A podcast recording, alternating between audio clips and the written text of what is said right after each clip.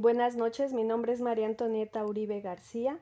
Actualmente curso la licenciatura en herbolaria y fitoterapia y en esta ocasión para la materia de farmacia herbolaria 2 bajo la tutoría del profesor Ricardo Domínguez Guerrero les hablaré de los procedimientos herbolarios simples, los cuales son usados en herbolaria acompañados generalmente de plantas medicinales y se han usado desde hace miles de años buscando recuperar la salud del hombre al tratar desde un simple golpe o picaduras de insectos hasta infecciones, problemas inflamatorios, este, molestias estomacales, eh, desintoxicación del cuerpo, padecimientos infecciosos, dolores reumáticos y articulares, entre otros.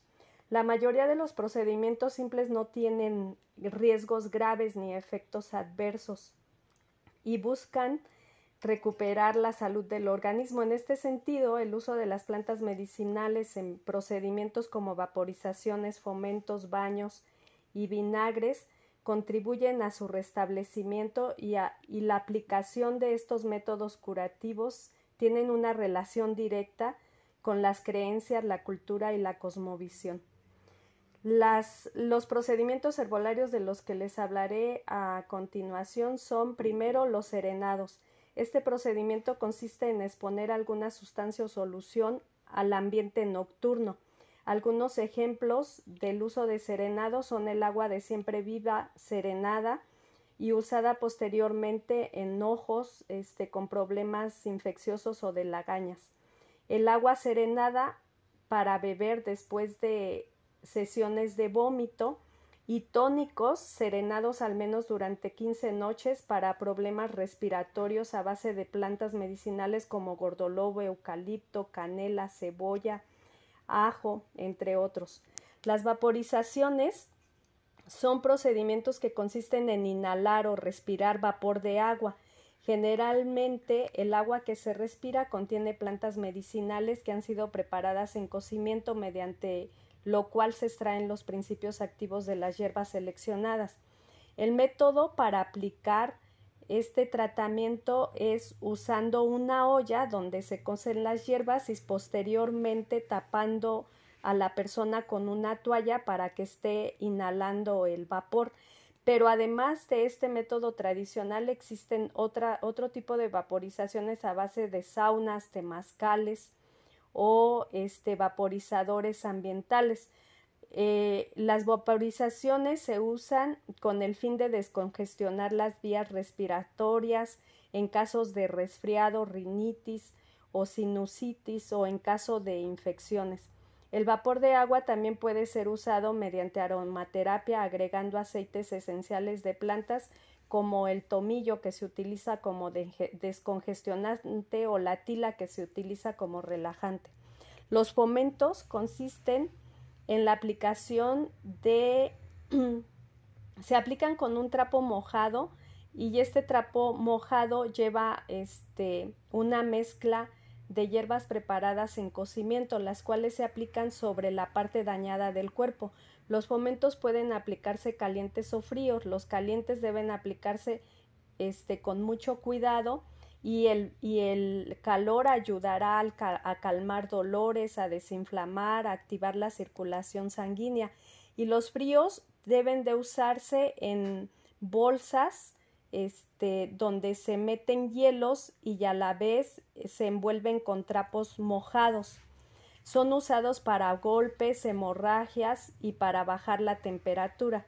Las friegas son procedimientos que consisten en frotar el cuerpo con un poco de fuerza y en la misma dirección. Las friegas tienen un efecto estimulante que mejora la la circulación sanguínea. Se usa en casos de frialdad, cólicos, calambres y este, también para bajar la temperatura.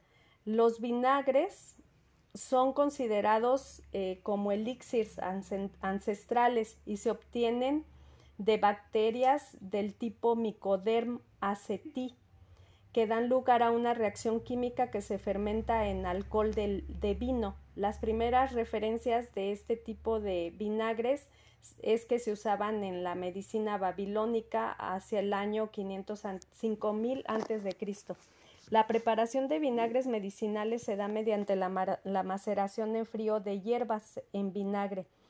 Entre, entre estas preparaciones destaca una este, principalmente por su leyenda llamada vinagre de los cuatro ladrones o vinagre antiséptico que tiene propiedades antibacterianas y estimulantes del sistema inmune. Los baños, este, en estos existen varios tipos de baños, los calientes y los fríos, los, los de los baños de, del cuerpo completo, los baños de brazos o piernas, e incluso los baños este, oculares.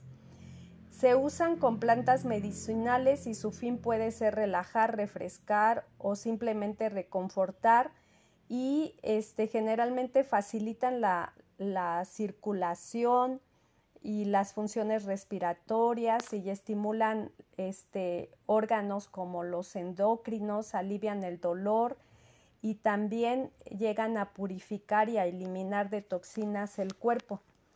Los efectos terapéuticos del baño dependen de la temperatura, pues si el baño es frío aumenta el pulso y la presión arterial y posteriormente relaja la musculatura.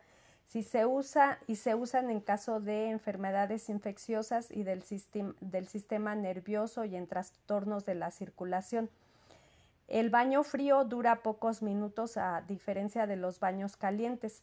Los baños calientes también provocan relajación de los tejidos este, musculares, aumentan el calor corporal e intensifican el metabolismo celular, aceleran el pulso y la circulación sanguínea.